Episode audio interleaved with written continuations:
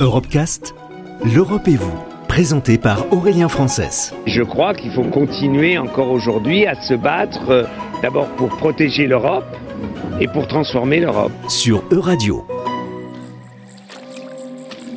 L'homme contemporain a hérité de nombreux comportements directement liés à la préhistoire. Des tatouages au réconfort du feu de cheminée en passant par la sélection sexuelle ou la domestication des animaux, tout est lié à la conscience de ce qui nous entoure. Le fait de créer une distance entre notre environnement et l'idée que l'on s'en fait, eh bien, a créé l'humanité et continue d'ailleurs de le faire selon l'historien paléoanthropologue belge Marcel Hoth. Il n'y a aucune interruption dans ce processus. C'est ça le fond du problème, cette distinction voulue et non réelle entre les périodes préhistoriques et le monde actuel. Au sujet des tatouages, il est évident que c'est un héritage préhistorique, il n'y a, pas de doute, puisqu'on retrouve dans les sépultures les mieux conservées des traces de, tatouages de plusieurs milliers d'années. Donc euh, il est certain. Mais en même temps, si, si on compare le fait de se tatouer, c'est-à-dire de se transformer, transformer son apparence au fil du temps, on retrouve exactement la même situation que dans toute anthropologie. L'anthropologie actuelle, donc cette étude qui porte sur les civilisations, euh, montre que toujours l'homme s'est transformé. C'est-à-dire qu'il passe d'un stade animal ou anatomique vers un, stade, euh, un statut plutôt social.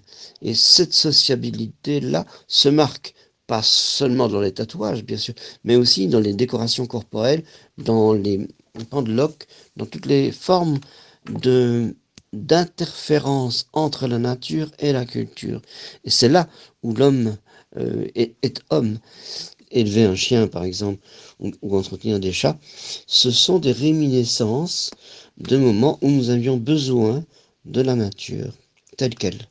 Et donc, euh, un chat domestique, par exemple, c'est une substitution de, de la sauvagerie, mais que nous apprivoisons. Et vous savez tous que les animaux domestiques ne sont pas ne changent pas d'espèce. Ce sont simplement leur comportement qui a changé. Au sujet des enfants et de leurs éventuelles euh, peluches, je crois qu'il n'est même pas nécessaire de se poser la question. Tout enfant recherche un contact intime, soit avec un animal euh, jeune, comme, comme mes enfants d'ailleurs, soit avec leur dépouille les enfants, comme les adultes, avaient exactement le même comportement qu'aujourd'hui. Ce qui change, c'est leur manière d'être, c'est leur comportement, c'est leur environnement. Mais tous les autres besoins étaient exactement les mêmes qu'aujourd'hui. Nous pensions que certains comportements eussent apparu à certains moments et pas à d'autres, ça signifie que ceux qui ne les possédaient pas n'étaient pas humains.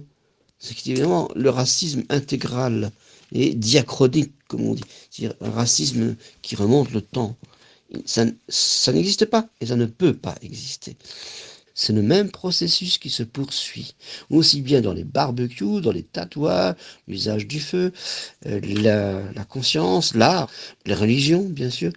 Les religions se poursuivent de manière fluide et, et continue. Mais je dois quand même rappeler tout de suite que art et religion, justement, apparaissent avec le moderne quelque part vers 40 000 ans et se poursuivent exactement selon la même trajectoire aujourd'hui encore. C'est toujours le même processus que nous sommes en train de poursuivre aujourd'hui. Il faut bien voir que l'évolution de l'humanité n'est pas terminée. Nous sommes en train de la créer, de la former. Ne distinguons plus, plus jamais préhistoire d'époque contemporaine, de ce que nous sommes aujourd'hui. Retrouvez l'intégralité des Europecast sur euradio.fr.